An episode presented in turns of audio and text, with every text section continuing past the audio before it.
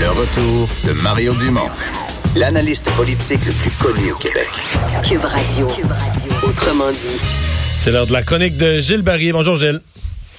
Bonjour Mario. Et tu veux nous parler, et ça coïncide certainement très bien avec ce que M. Legault a commencé à dire tout à l'heure en disant, ben là, oui, on veut reprendre, là, mais euh, le 2 mètres, euh, ça va demeurer pour plusieurs mois. Tu veux nous parler de ça, là, une économie, une société qui vont devoir appri- apprendre à vivre en présence de la COVID. Exactement, dans la durée. Alors, simplement un petit mot sur les courbes. Les courbes, ça règle rien. Euh, même si on pense euh, que les courbes nous avantagent, c'est un peu de la pensée magique parce que dans le fond, euh, c'est un match de baseball qu'on a à livrer et tous les efforts qu'on a faits depuis le début mars, je pense que ça peut nous mener au, au premier but. Mais ensuite, il faut se rendre au marbre.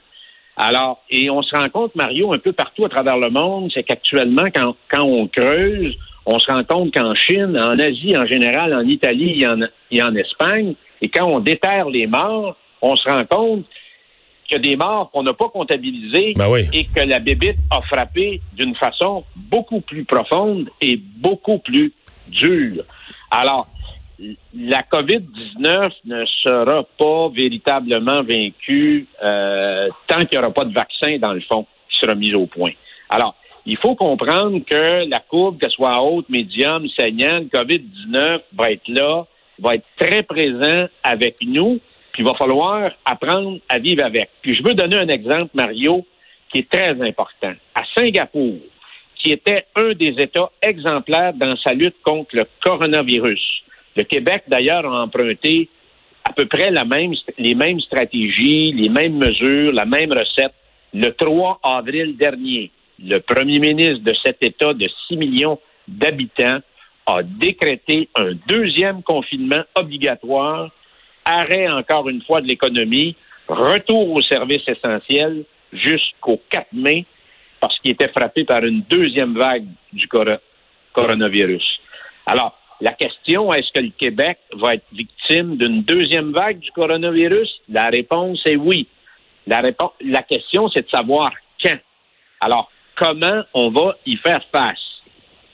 Mais moi, je pense qu'on peut éviter une deuxième vague. C'est-à-dire que si on est prudent, puis à la limite qu'on retourne des sous-régions ou des coins où il y a une éclosion en confinement local, moi, je pense que c'est gérable, de, comme tu le dis, d'apprendre à vivre avec la COVID, mais sans être obligé de retomber dans un, confi- Ouais. euh, un confinement général. Mais pour ça, il faut avoir des tests rapides, des tests vite à faire. faut être capable de monitorer qu'est-ce qui se passe Ouais. dans toutes nos régions, nos entreprises, pour arrêter un foyer tout de suite. Tu comprends? Oui, exactement. Et, et je suis entièrement d'accord avec toi. Il faut comprendre, Mario, que les gouvernements ont dépensé puis ont mis de l'argent sur la table comme jamais dans l'histoire du Canada et du Québec. Moi, je pense qu'on a bien joué nos cartes en passant chapeau au gouvernement fédéral pour les chèques qui ont atterri dans les comptes de banque dans un temps extraordinaire. Il faudra se rappeler de ça parce que quand le gouvernement peut, quand il veut, il peut. Hein? Alors, bravo. Ça, je pense que c'est un grand soulagement pour l'ensemble des citoyens, autant au Québec qu'au Canada. Alors, euh, mais on ne pourra pas jouer les emprunts euh, au niveau que nous l'avons joué une deuxième puis une troisième fois. Alors, et puis je vais reprendre un peu les paroles de Thomas Freeman, qui c'est un type qui a écrit beaucoup de livres, c'est un prospectiviste, il est éditorialiste au New York Times, qui a dit cette semaine, c'est le vaccin ou la ruine économique. Puis la ruine économique, c'est nous dans nos comportements d'après le confinement qui peut nous amener, nous amener à, la ruine. Alors, euh, ça nous amène, puis je veux donner un exemple concret, Mario, parce que ça, j'ai fait beaucoup de téléphones dans ma région. Il y a eu des funérailles à Rouen-Noranda une journée avant que M. Legault décrète euh, l'état d'urgence. Puis il y a eu un foyer d'éclosion qui a généré, qui a contaminé 80 personnes. Il y a à peu près 150 personnes contaminées en, en région de la témiscamingue Donc, la moitié viennent du même événement. Ben, plus que ça, des funérailles. Il y en a cinq au Témiscamingue actuellement qui sont répertoriés. Ils ont- C'est tous des retombées des funérailles.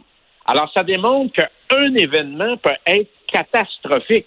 Alors, moi, ce que je dis, euh, et, et là, on voit, M. Legault avait raison, quand il mettait de la pression sur M. Trudeau pour fermer les frontières, les 7-8 jours où on a taponné, où on a taponné avec la porte, ben, ça a des conséquences aujourd'hui.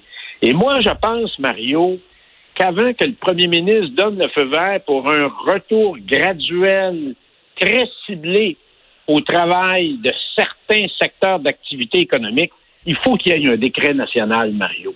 Parce qu'on n'a pas le vaccin, un décret national qui interdit les rassemblements publics, pas de noces, pas de funérailles, pas de spectacle, puis pas de match sportif. J'en ai peut-être oublié, là, mais il faut que ça soit très, très clair, parce qu'avec le beau temps, puis tout ça, l'indiscipline va se remettre, euh, puis euh, les vieilles démangeaisons vont revenir, et ça peut être très, très dangereux, parce que je vois cette relance-là en deux morceaux, relancer l'économie, comme tu viens de le dire, par étapes, puis là, il y a, les régions, puis il y a Montréal, donc il faut être nuancé là-dessus, puis les régions, bon, c'est peut-être les moins contaminés, puis mettre de l'avant, redémarrer l'économie dans des secteurs qui sont essentiels, par filière, par exemple. Donc, ça doit être un peu un processus chirurgical. Puis l'autre chose, tu, en, as parlé ce matin, et là, on a des données, puis on a l'expérience de ce qui s'est passé. C'est une approche différente pour soigner, pour prévenir. Là, on sait qu'il y a une couche de la population qui est durement frappée. C'est en haut de 89% des personnes âgées. Et Dieu sait que M. Legault l'a répété depuis le début. Il disait toujours le même clou à sa conférence de presse. Il disait, les personnes âgées, je vous demande, je vous en supplie, je vous implore de ne pas sortir de chez vous. Alors, on se rappelle qu'il y a des gens là, qui s'en allaient dans les centres d'achat, dans les cafés et tout ça. Alors, ce que je veux dire, Mario, ça va prendre une discipline allemande. Et comme tu l'as évoqué, ça va falloir continuer à tester, tester, tester, tester, tester davantage parce que le virus est toujours là. Ouais. Ça va prendre une... une euh, et, et, et là-dessus, je sais que M. Legault, il doit utiliser son capital de sympathie pour comme on dit là, en bon québécois, caler les shots et les bonnes shots. Ben, nous, fa nous faire réussir, ça nous faire réussir le déconfinement. Le gouvernement autrichien, là, qui est en déconfinement ces jours-ci, a dit à sa population, là, on va peut-être vous surprendre, mais pour sortir du confinement, pour reprendre dans les entreprises et les organisations des activités comme tout le monde l'espère, parce que c'est tough rester en confinement, mais il a dit, il faudra pas moins de discipline. Il en faudra plus. En d'autres termes, c'est plus simple, c'est plus simple de rester chacun chez soi, puis de respecter, c'est une règle quand même niaiseuse, tu restes dans la maison, tu comprends? Alors que les règles à respecter pour que des milliers de personnes aillent travailler, euh, passent les transports en commun, en respectant toutes les règles de distanciation pour ne pas nous ramener en confinement, c'est plus complexe. Donc, ça prend pas moins de discipline, ça en prend plus. Oui. Et je veux juste revenir sur le, le symbole et l'image de la partie de baseball. Pour moi, on va se rendre au deuxième but si notre déconfinement est réussi, si le retour au travail est réussi, si ça part pas dans toutes les directions. Là, ensuite, il faudra traverser l'été. Probablement, et j'espère qu'il y aura un médicament qui sera mis de l'avant ou des médicaments pour traiter les gens qui ont le, qui ont le problème. Donc, on sera encore pris avec la maladie, mais au moins, on aura moins peur de mourir. Là, euh, on Exactement. aura un médicament qui, mais, qui permet aux soins intensifs de, de sortir les gens qui sont mal pris. Là. Alors, il faudra être très, et tu l'as dit, il faut être extrêmement discipliné. Il est certain que euh, le retour euh, aux affaires qui devront se faire différemment va demander beaucoup plus d'efforts, beaucoup plus de sacrifices que les dernières semaines qu'on vient de, de traverser. Mario. Ben, Gilles, merci Alors, beaucoup. Oui, ben on a, on a, le message et on se, on se prépare à vivre avec ça. Mario, oui. Mario, une, une petite chose, la semaine prochaine, je veux vraiment qu'on se parle d'une chose. On peut en parler ensemble la semaine prochaine. La démocratie, ça signifie quoi en temps de crise? Oh. Ça va être un sujet intéressant à regarder. On se met ça à l'ordre du jour. Salut! Merci.